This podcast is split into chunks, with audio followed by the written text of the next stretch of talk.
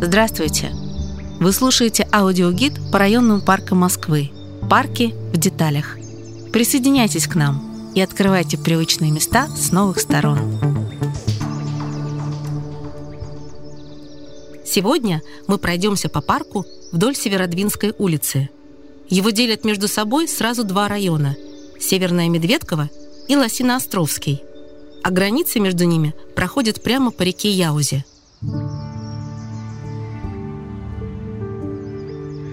Глядя на то, как зелено вокруг, сложно поверить, что парк довольно молодой. Первые деревья высадили здесь всего лет 20 назад. А вот история этих мест уходит в петровские времена. С 17 века и вплоть до вхождения в состав Москвы в 60-е годы века прошлого тут располагалась деревня Ватутина.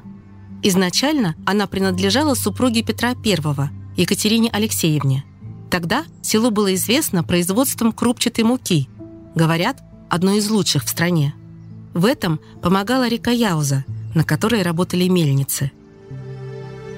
А в XIX и начале XX веков в Ватутине работала ткацкая, а следом канатная фабрика. В советское время сюда пришли совхозы. Сначала здесь обосновались склады виноградно-плодовых хозяйств, а потом, до конца 70-х годов, тут работали свинофермы, совхозы Мытищи. А последних до сих пор помнят сторожилы Северного Медведкова. На свинарнике выходили окна первых местных многоэтажек на соседней Осташковской улице. Ароматы оттуда долетали соответствующие.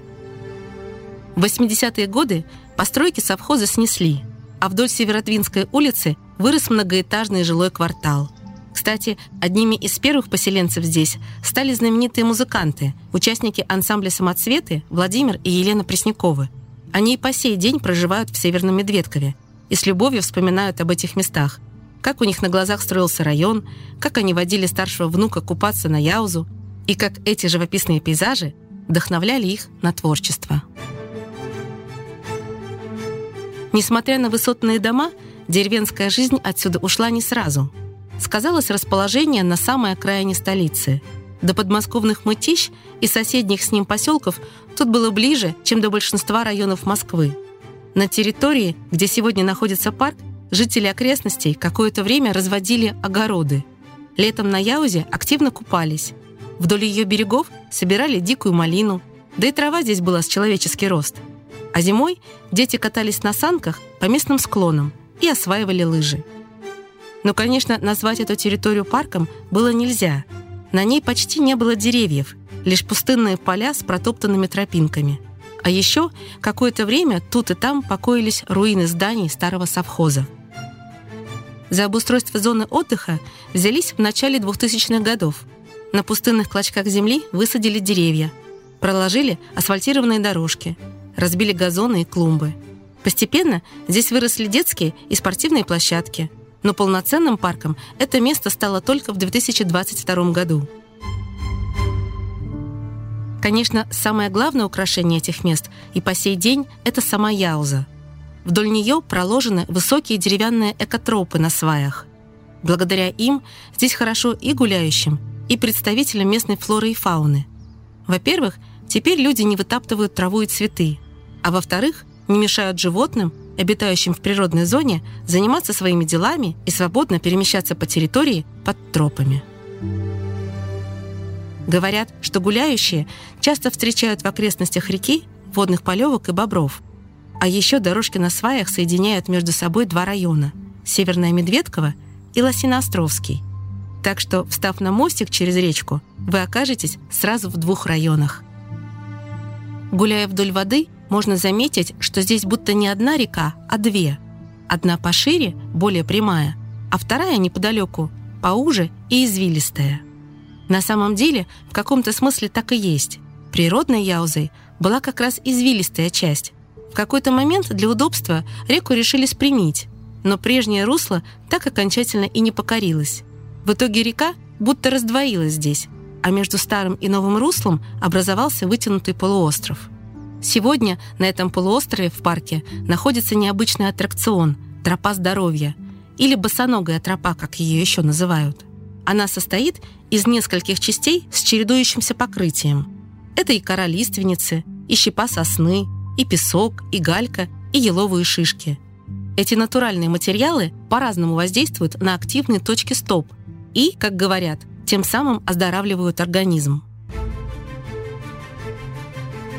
В части парка напротив дома 13 на Севердвинской улице расположилась целая площадь для отдыха. Практически античный форум. Здесь находится эстрадная площадка под открытым небом.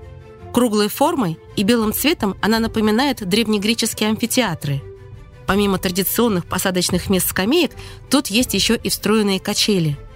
Вокруг амфитеатра много мест для отдыха. Необычные полукруглые скамейки, цветники, деревянные навесы перголы в эко-стиле, а еще большая детская площадка. Ее покрытие сделано в виде голубой полоски воды, вокруг которой разбросаны разные полосы препятствий, канатные городки, тарзанка и песочницы. Неподалеку от площади есть необычный лабиринт. Под ногами здесь камешки, а сами стенки лабиринта складываются в слова «Парк Яуза», Рядом разместили столы для игры в шахматы, настольный теннис и площадка с тренажерами. Помимо пешеходных дорожек, в Яузе проложены веломаршрут и беговая дорожка. Если возьмете в парк велосипед или самокат, обратите внимание, что на пересечении велодорожек с прогулочными тропами есть пешеходные переходы. У них здесь приоритет. А вы знали, что в парке проходит часть пешеходного маршрута в подмосковный Сергиев Посад. Это участок 120-километрового паломнического пути.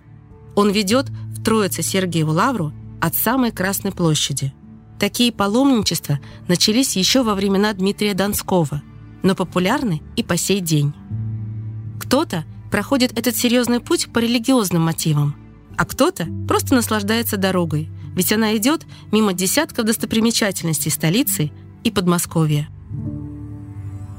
На этом наша прогулка подошла к концу.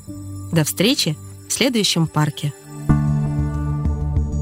Эта экскурсия подготовлена при поддержке программы мэра Москвы «Мой район».